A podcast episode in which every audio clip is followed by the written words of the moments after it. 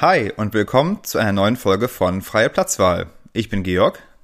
Und ich bin Sabrina und wir beide haben vor gefühlt Urzeiten mal zusammen Filmwissenschaften studiert und treffen uns mehr oder weniger regelmäßig hier, um für euch über Filme zu reden, die wir für relevant und besprechenswert halten. Genau, und heute melden wir uns wieder zurück nach einer etwas längeren Auszeit mit einem Film, den wahrscheinlich noch gar nicht so viele von euch gesehen haben. Es ist ein Kurzfilm, der auf der Plattform Mubi läuft, und zwar ein Kurzfilm von Yorgos Lantimos. Es geht heute um Nimik.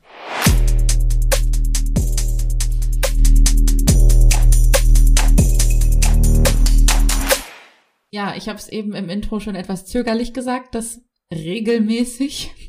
Also im Moment äh, habt ihr vielleicht gemerkt, kommen wir nicht so richtig dazu, wirklich regelmäßig aufzunehmen. Es liegen manchmal auch schon ganz schön viele Wochen zwischen einer Aufnahme und der nächsten. Das hat ähm, ja ja verschiedene Gründe ähm, und ähm, es wird wahrscheinlich auch in Zukunft nicht unbedingt regelmäßiger werden, ähm, da jeder von uns da so seine eigenen Projekte hat, ähm, die dann leider gerade kurz mal priorisiert werden müssen. Ich zum Beispiel mein Projekt einen Menschen produzieren. Und äh, ja, Georg, bei dir ist es ja gerade auch ähm, beruflich ganz schön, ähm, da geht's heiß her. Es geht heiß her, es geht sehr heiß her. Genau, wir werden auf jeden Fall versuchen, regelmäßig für euch da zu sein. Wir müssen mal gucken, wie wir es in den nächsten Wochen organisieren, wenn der zu produzierende Mensch fertig produziert ist und raus will, ähm, wie es dann so weitergeht. Wir haben so ein paar Ideen, was wir machen können. Wir überlegen in den nächsten Wochen und wollten euch aber vorab einmal sagen, dass äh, es eine kleine Herausforderung in diesem Winter 2021 ist regelmäßig für euch da zu sein, in dem Maße, wie wir das uns wünschen. Genau. Aber wir freuen uns natürlich trotzdem, wenn ihr weiter dran bleibt und ähm, nur weil es unregelmäßig ist, heißt es nicht, dass wir nicht ähm, ja mit genauso viel ähm, Lust und Spaß in der Sache dranbleiben wollen. Ähm, man muss vielleicht noch mal so ein bisschen geduldig sein und ähm, sich überraschen lassen. Überraschen. Ist eh so ein Konzept, was viel mehr wieder da sein sollte, finde ich. Einfach sich mal öfter überraschen lassen. Einfach Dinge mal auf sich zukommen lassen. Ist eine neue Folge da oder nicht? Nein. Ich bin mir sicher, alle sitzen Nägelcount äh, und aktualisieren ihren Podcast-Feed und sind richtig genervt, wenn keine neue Platz für Podcast-Folge da ist. Aber ich verstehe gar nicht, warum du das so mit so einem Lachen sagst. Naja, gut, also wir haben, äh, das war unsere kleine Hausmitteilung und jetzt gehen wir mal über, glaube ich, zur, äh, zur, zum Thema des heutigen Tages. Äh, du hast schon angekündigt, es geht um einen Kurzfilm von Jorgos Lantimos und der läuft zurzeit auf Mubi und damit na gut, ihr wisst es alle, wir sind noch im Lockdown, das heißt, wir sind nach wie vor auf Streamingdienste angewiesen. Und nach der Premiere mit Disney Plus letzter Woche äh, ist jetzt äh, auch heute eben wieder ein bisschen eine, eine Streaming-Premiere, weil wir zum ersten Mal einen Mubi-Film besprechen. Also eigentlich ganz schön, dass wir auch mal in diese Ecke schauen, ähm, denn Mubi hat ja einen Arthouse-Fokus. Aber Georg, du hast ja den Vorschlag gebracht und mich auch dazu gebracht, mir ein Mubi-Abo zu holen. Also vielleicht magst du mal kurz sagen, wie du drauf kamst und ähm, ob du es auch nach wie vor empfehlenswert findest, ähm, sich ein Abo bei Mubi zu holen. Ja, also ich fand es erstmal total interessant. Ich habe jetzt Movie ganz lange nicht auf dem Radar gehabt. Dabei gibt es Movie schon seit 2007. Also schon seit 13 Jahren, glaube ich, von einem äh, türkischen Unternehmer gegründet und dann irgendwie 2010 umbenannt. Gibt's auch schon eine Weile in Deutschland. Und ähm, so ein, zwei, drei Freunde haben mir das jetzt diesen Winter so um die Jahreswende empfohlen. Und ich dachte so, ja, ja, eine weitere Plattform, Mubi, kennt keiner, braucht keiner. Ich habe genug Plattformen, auf denen ich angemeldet bin und habe es irgendwie total abgetan. Dachte, da würden so Amateurfilme laufen und dann wie es immer so ist, hat mir es dann noch jemand erzählt. Dann dachte ich, ah, okay, ich gucke jetzt doch mal. Und ich muss sagen, ich bin von der Auswahl der Filme hin und weg. Also was man vielleicht nochmal sagen muss, Mubi ist eine Plattform, wie du auch gesagt hast, mit totalem Arthouse-Fokus und hat als Konzept so eine ganz starke Kuration. Also anders als Netflix, wo massenweise Sachen ich würde fast sagen, irgendwie so raufgedammt werden, neben den eigenen Produktionen, massenweise Zeug da ist, von sehr wechselhafter Qualität, ist Movie eine Plattform, die ganz stark kuratiert. Ich habe mir nochmal im Vorfeld durchgelesen, um es nochmal genau zu verstehen. Es geht auf jeden Fall darum, dass Filme A sehr stark kuratiert sind und B auch nur für eine gewisse Zeit auf der Plattform da sind. Das heißt, man muss schnell sein, relativ schnell sein, wenn man einen Film dann auch wieder gucken möchte. Das heißt, Filme rotieren rein, rotieren raus. Und das ist ja sehr international. Es geht um sowohl arrivierte Produktion und äh, Regisseure, aber auch Newcomer. Es gibt eine ganz tolle Reihe, die, ich glaube, sie heißt First Films First, also die Erstlingswerke von Regisseuren vorstellt. Es gibt so thematische Schwerpunkte manchmal und ich bin wirklich totaler Fan. Ich glaube, das liegt einerseits an dem Arthouse-Fokus, andererseits aber allein auch schon daran, dass es eine Plattform ist, die halt wirklich ein sehr begrenztes Sortiment äh, immer nur online hat. Und das hilft tatsächlich, finde ich, total innerhalb dieser Überauswahl von Optionen äh, dann doch ein bisschen an die Hand genommen zu werden, sage ich mal. Ich weiß nicht, geht's dir auch so? Ja, doch, total. Also ich, ich teile auch deine Begeisterung, was die, was den Ansatz angeht, ähm, auch ehrlich gesagt, was die ganze Aufmachung der Seite angeht. Und ähm, finde auch, also man ist manchmal ja überfordert mit dem ganzen Angebot, ähm, das einen etwas überwältigt auf so allen Streaming-Plattformen. Ich möchte jetzt auch deine Begeisterung gar nicht schmälern. Ich würde vielleicht aber trotzdem hinzufügen, dass ich noch nicht weiß, ob ich dabei bleibe Letztlich, ah. weil, bam, bam, bam. Ja, ich möchte schon ehrlich sein, weil es vielleicht überlegt ja jetzt der eine oder die andere, äh, ob es, ob sich ein Mubi-Abo für, für sie oder für ihn lohnt. Und ich muss sagen, also zum einen weiß ich nicht, ob ich dann äh, oft genug das sozusagen monatlich nutze und ob man, man muss schon sagen, man bekommt ja dann doch auch einige der Filme, ähm, auch als sozusagen Pay-per-View bei iTunes, die man sich dann einzeln auch leihen oder kaufen kann.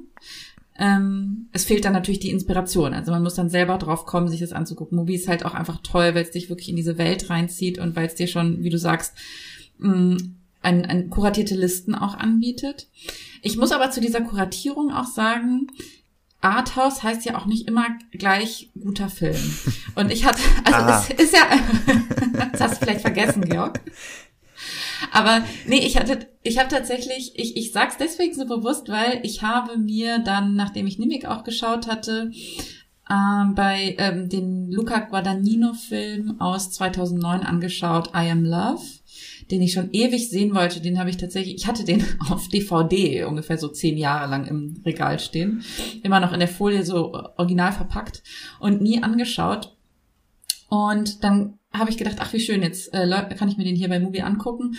Und leider hat er mich aber total enttäuscht. Also es ist wirklich kein besonders starker Film von ihm. Der ist halt wunderschön gefilmt und so. Und es ist halt ein Film, der sehr gut auf diese Plattform passt, auch vom ganzen Look und so. Und ne, vom, naja, jedenfalls habe ich dann gedacht, gut, für mich, ich mh, mm, glaube nicht, dass ich dabei bleibe. Ich glaube mir, ich bin dann doch meine eigene Kuratorin und suche mir das zusammen, was ich dann worauf ich dann gerade Lust habe, auch wenn es etwas mehr Arbeit bedeutet. Ja, ich kann das schon nachvollziehen. Und ähm, ich fand es beim Gucken, ich habe jetzt ein paar Filme geguckt und es waren auch wirklich ganz tolle Filme dabei. Offensichtlich nicht nur gute.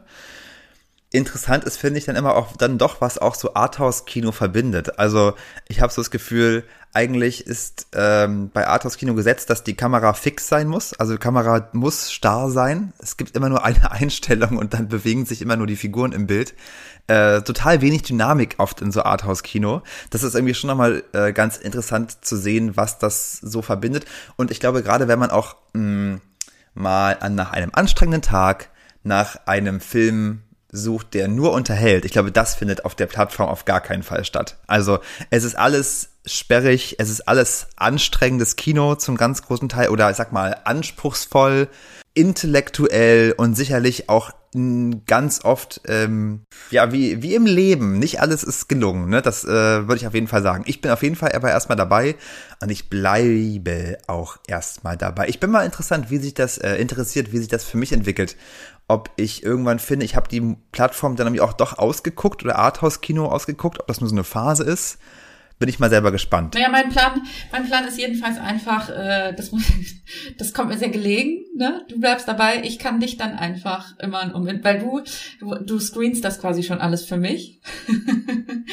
Und dann kannst du mir ja sagen, ähm, ob irgendein spannender Arthouse-Film an mir vorbeigegangen ist, äh, den ich sonst nicht entdeckt hätte. Und den, ähm, den gucke ich mir dann auf deine Empfehlung an. Ich finde, das ist ein sehr guter Deal.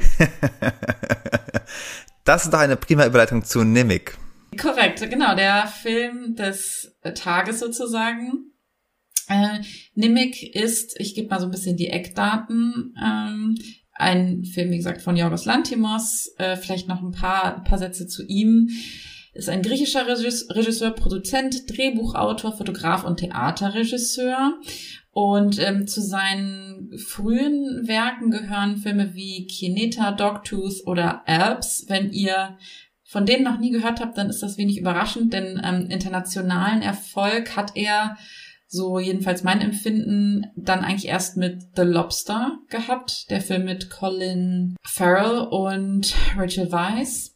Und dann folgten darauf auch The Killing of a Sacred Deer ähm, und The Favorite, auch beide mit Starbesetzung. Und gerade der letzte Film, also The Favorite, ähm, hat, glaube ich, dann auch zementiert, dass er so endgültig in Hollywood angekommen ist. Der Film hat ja bei den letzten Oscars, nee, bei den vorletzten Oscars muss es gewesen sein, ähm, ja auch neun Nominierungen bekommen.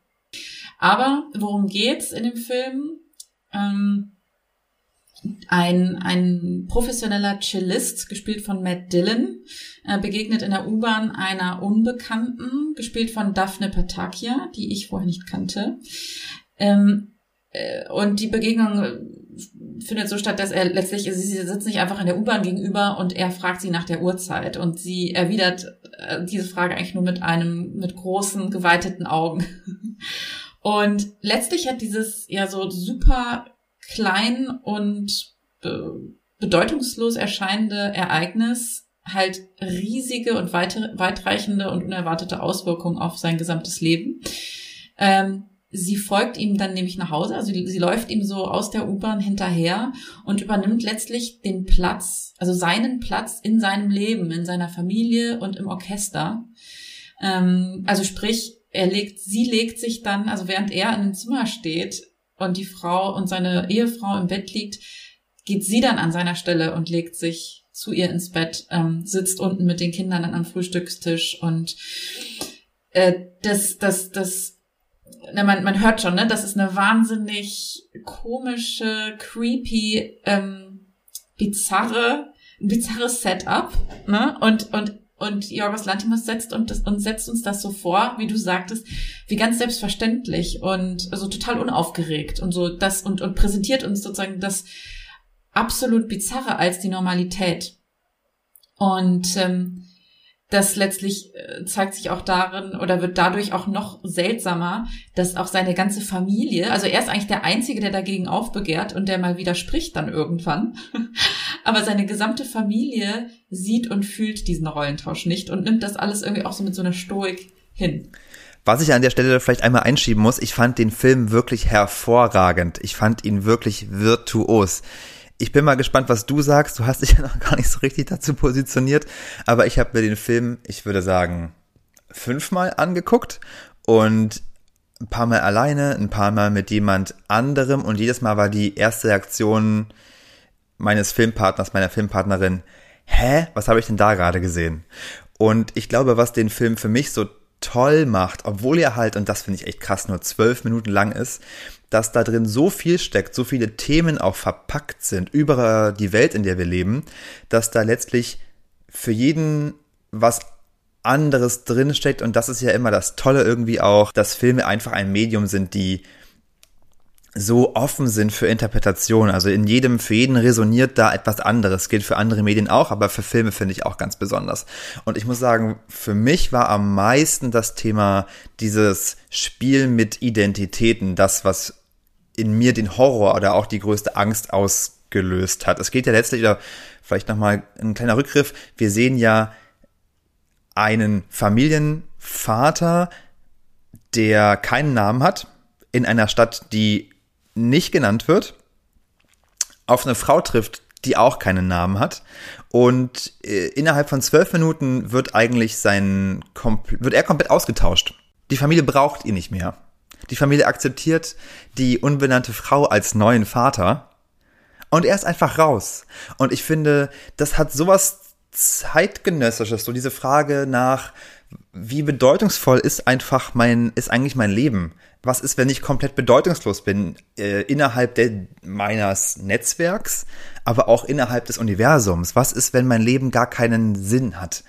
Und äh, ich musste da auch sehr an diesen Zeitpodcast frisch an die Arbeit denken, wo ja auch eine Frage von Max Frisch in den 50ern, 40ern war, hast du mehr Angst davor, austauschbar zu sein oder unersetzbar zu sein? Und ich finde, dieses, dieser erste Punkt, austauschbar zu sein, das ist eine ganz große Angst, die irgendwie dort angesprochen wird und die, finde ich, der Film auch äh, wirklich auf eine sehr düstere Weise beantwortet. Ja, kleiner Einschub, kleiner Einschub, da kommt ja dann, also ist zumindest ein, ein Erklärungsversuch, warum der Film Mimic heißt, ist, dass es eben äh, das, das Wort Mimic im Englischen äh, jemanden nachahmen sozusagen bedeutet. Es gibt auch noch die, ähm, die Bedeutung aus dem Rumänischen, da heißt Mimic, ich glaube, sowohl nichts als auch alles oder oder anything, so steht es jedenfalls in, in bei Wikipedia oder bei Wiktionary.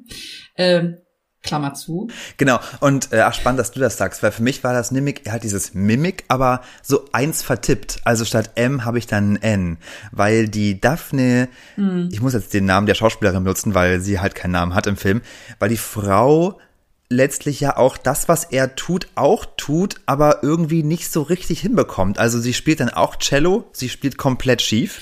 Ja, aber das ist doch das Spannende, dass es ja keiner bemerkt. Also wa warum nehmen das alle hin? Also sie ist so eine absolute Katastrophe in dem Konzert. Sie kann gar kein Cello spielen. Und alle tun so, als, als sei nichts. Und, und, und trotzdem wird er auch ausgetauscht. Also letztlich irgendwie sozusagen habe ich dann gedacht, so diese, Hauptsache, es gibt einen Vater vielleicht auch. Also Hauptsache, die Rolle ist besetzt, ist viel wichtiger als die Person dahinter. Das war sozusagen mhm. so ein bisschen, ja. was bei mir dann als Gedanke da war. Und genau, sie hat dieses Cello, was sie nicht spielen kann. Später auch eine ähm, ganz, eine ganze Beiläufigkeit eigentlich, eine ganz große. Er ist in der ersten Szene ein Ei. Sie kocht dann auch ein weich gekochtes Ei, 4 Minuten 15 sehen wir auf dem Timer. Und sie isst es auch, aber auch das bekommt sie nicht so richtig hin. Also sie isst das so in Zeitlupe, sieht man das. Aber sie verbeißt sich fast an so einem Ei. Und es gibt, glaube ich, ja fast kein Objekt, was leichter in den Mund zu nehmen ist als ein Ei. Und sie kriegt es aber nicht so richtig hin. Also mhm. irgendwie ist das, finde ich, auch sehr interessant. Ist die Frage, also ist ja die, das große Thema Identität letztlich, ne? Also was macht mich aus, wenn nicht meine Taten, das, was ich tue, die Rolle, also wenn das alles von jemand anderem einfach nur nachgemacht werden muss, und schon bin ich austauschbar. Was, was macht mich dann überhaupt aus? Was ist dann eigentlich meine Identität? Ja. Wenn das so leicht kopierbar ist. Total. Also es ist eine totale, ja, Identitätskrise eigentlich, in der er dann auch steckt. Ja, genau. Er ist dazu auch ein Mann in den 40ern. Also ich finde auch dieses, dieses Thema was ist mein Leben eigentlich wert, was für ein Leben lebe ich eigentlich, ist ja auch mit dem Thema Midlife Crisis oder vielleicht auch Quarterlife Crisis irgendwie ganz eng verbunden. Das war nochmal so ein Punkt, der mir aufgefallen war.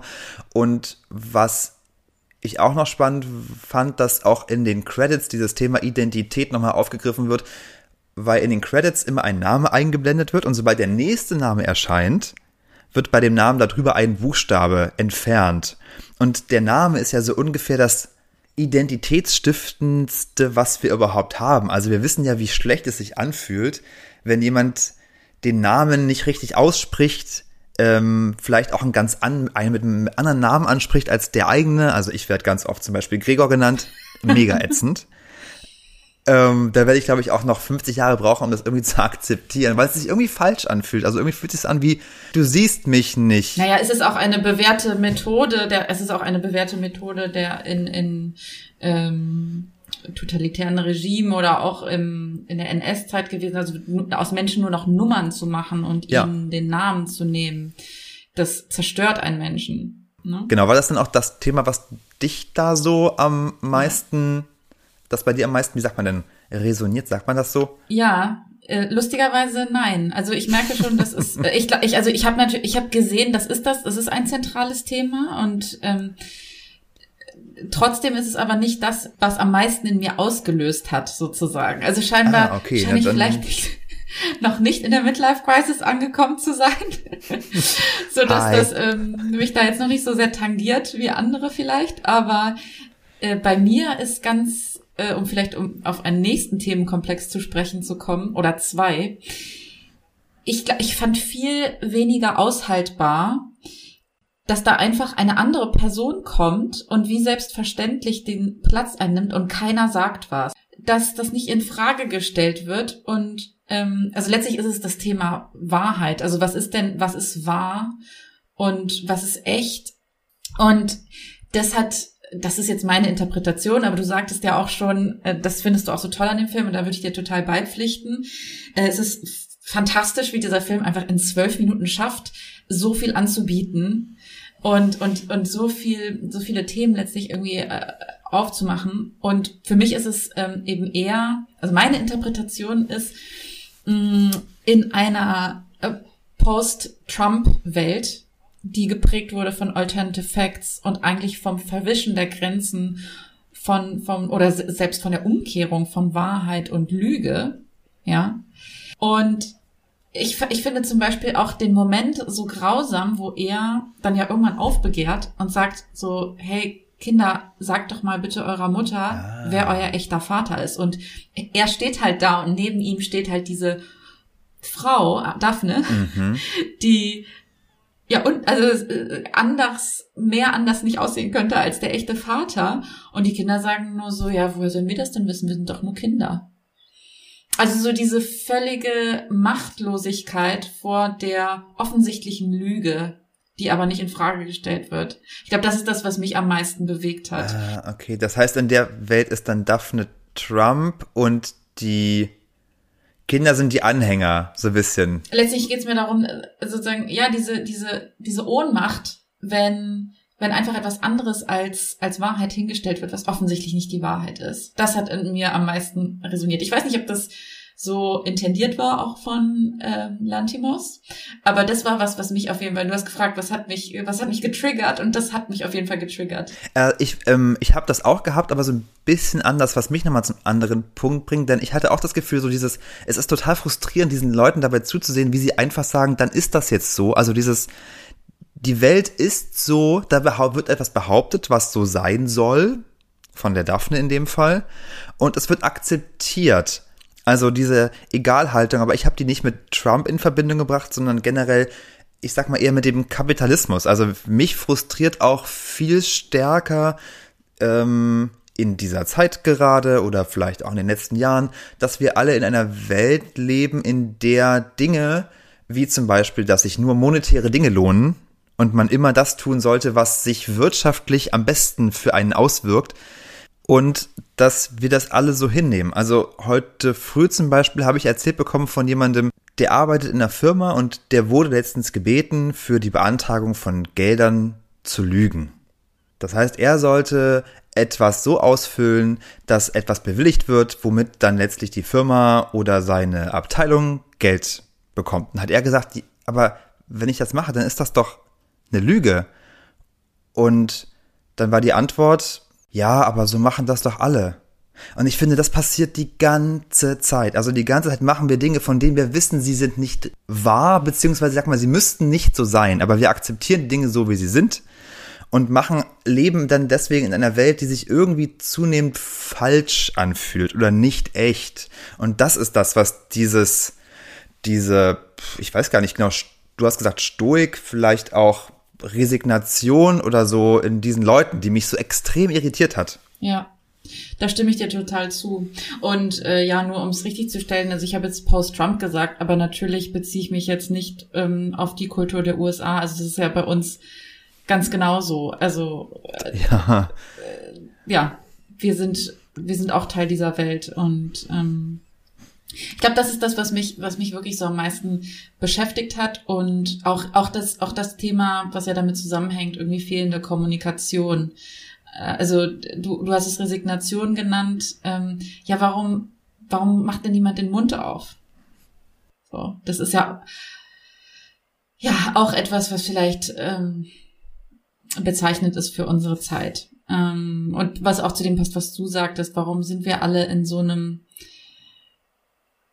warum sind wir wie in so einem komatösen Zustand, wo wir denken, also ich habe ich hab manchmal den Eindruck, wir leben auch in einer Zeit, hm, wo wir gar nicht an die großen Utopien oder an die großen, an die großen Revolutionen, an die großen systemverändernden Ideen überhaupt mehr glauben. Es wird halt irgendwie seit Jahrzehnten Politik gemacht, die eine Politik des, ich sag mal, eigentlich nur irgendwie so schrittweise mal Anpassens oder so ist. Ja, das Verwaltens letztlich, ne? Ohne das werten zu wollen. Ich glaube, ich glaube ja eher, das ist, das ist, das ist das System insgesamt, in dem wir leben. Und deswegen ist dieser Film auch so wahnsinnig, wie ich habe es vorhin, glaube ich, schon mal gesagt, so wahnsinnig zeitgenössisch, so wahnsinnig aktuell. Obwohl er so eine Geschichte präsentiert, die irgendwann irgendwie spielt und er enthält alles, was uns als Weltgesellschaft oder mindestens westliche Gesellschaft die ganze Zeit umtreibt und auch Unbehagen bereitet. Und er in zwölf Minuten arbeitet er das so virtuos heraus. Faszinierend. Jetzt haben wir viel über, sag ich mal, die inhaltlichen Themen gesprochen. Wie hat dir den Film denn formal gefallen? Ja, naja, Lantimos halt, ne? Also, äh, ich liebe es immer, wenn Filme es schaffen, irgendwie dystopisch mh, mm, düster zu sein und dabei aber in hellstem Tageslicht zu spielen. Ja. Ich finde, es ist eine Meisterleistung und das kann er auf jeden Fall. Ich will nicht sagen wie kein zweiter, aber er kann es auf jeden Fall richtig gut. Also diese mh, mm, Surrealität wird ja auch ganz oft unterstützt durch die Weitwinkel, durch ja. die, durch dieses Fischei, aber auch durch diesen Zoom, durch die Musik, irgendwie ist es nicht legitim, aber es hat sowas davon, finde ich auf eine Weise. Also irgendwie hat das so eine unharmonische, dysharmonische Qualität alles dort, was musikalisch passiert. Und, ja, und, es, und sie ist immer sehr dramatisch, auch wenn wenig passiert eigentlich auf dem Bildschirm. Ja,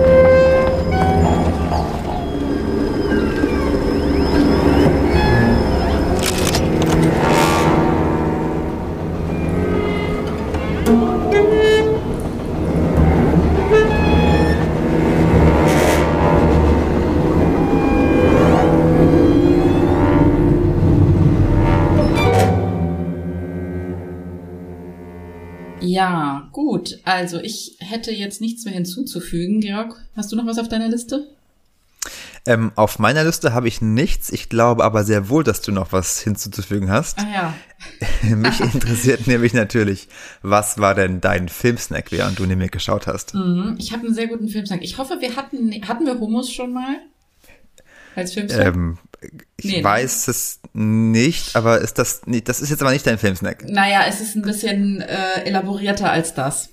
Aber es ist letztlich, es ist, ja, die, die Base ist Hummus. Ähm, es ist mal wieder ein eines meiner autolängige Rezepte. Da komme ich mir immer vor wie Angelika Taschen in dem unsäglichen Weltinterview. Das ich glaube, das müssten wir eigentlich auch mal in den Shownotes verlinken. Es gibt, es gibt kann. dieses, es gibt dieses Interview nicht mehr zu finden online. Oh Gott. Es ist wirklich, es ja. gibt es, es gibt es nur noch in Auszügen. Naja, gut.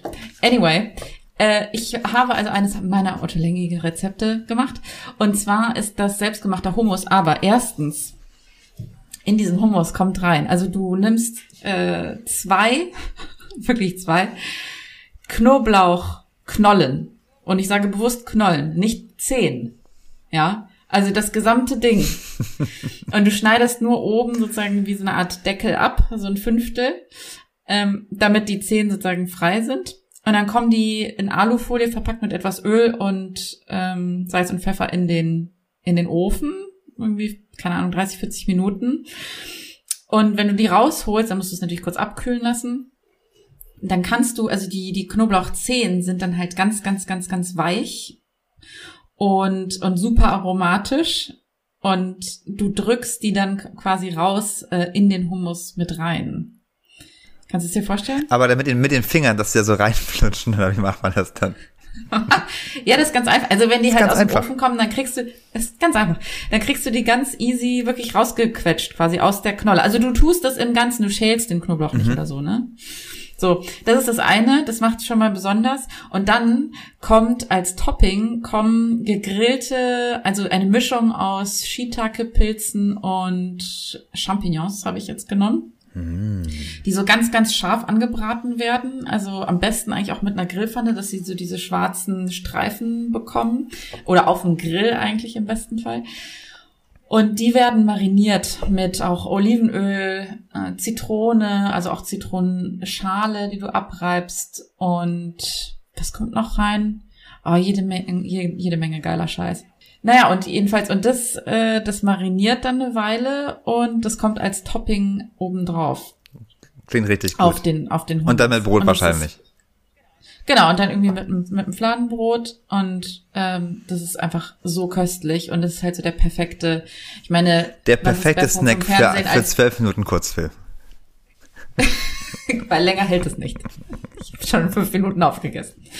Nee, aber was ist besser als so ein Dip? Also ich finde, Dips sind einfach Chip and Dip oder Bread and Dip ist so ja eigentlich mit das Beste, was man äh, was man Ja, immer wieder gut. Nach meinem Fondue-Desaster vom letzten Mal ist das auf jeden Fall ähm, der bessere Snack. Nächstes Mal bin ich wieder dran. Mal gucken. Vielen Dank, Sabrina. Ja, ich bin schon sehr gespannt. Dann äh, bedanken wir uns bei euch fürs Zuhören. Ähm, wir freuen uns sehr über euer Feedback und eure Kommentare, auch gerne zu dieser Folge, auch gerne zu Mubi. Ähm, Würde mich mal interessieren, äh, wie ihr so ähm, die Plattform findet oder auf welchen Plattformen ihr vielleicht sonst auch noch unterwegs seid. Kann ja sein, dass es da irgendwie noch was gibt, was es sich lohnt, für uns auch nochmal sich anzuschauen.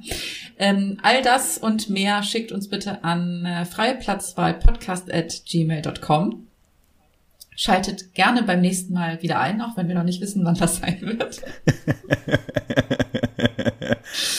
Danke für eure Geduld. Bis ganz bald. Bis zum nächsten Mal. Macht's gut. Ciao.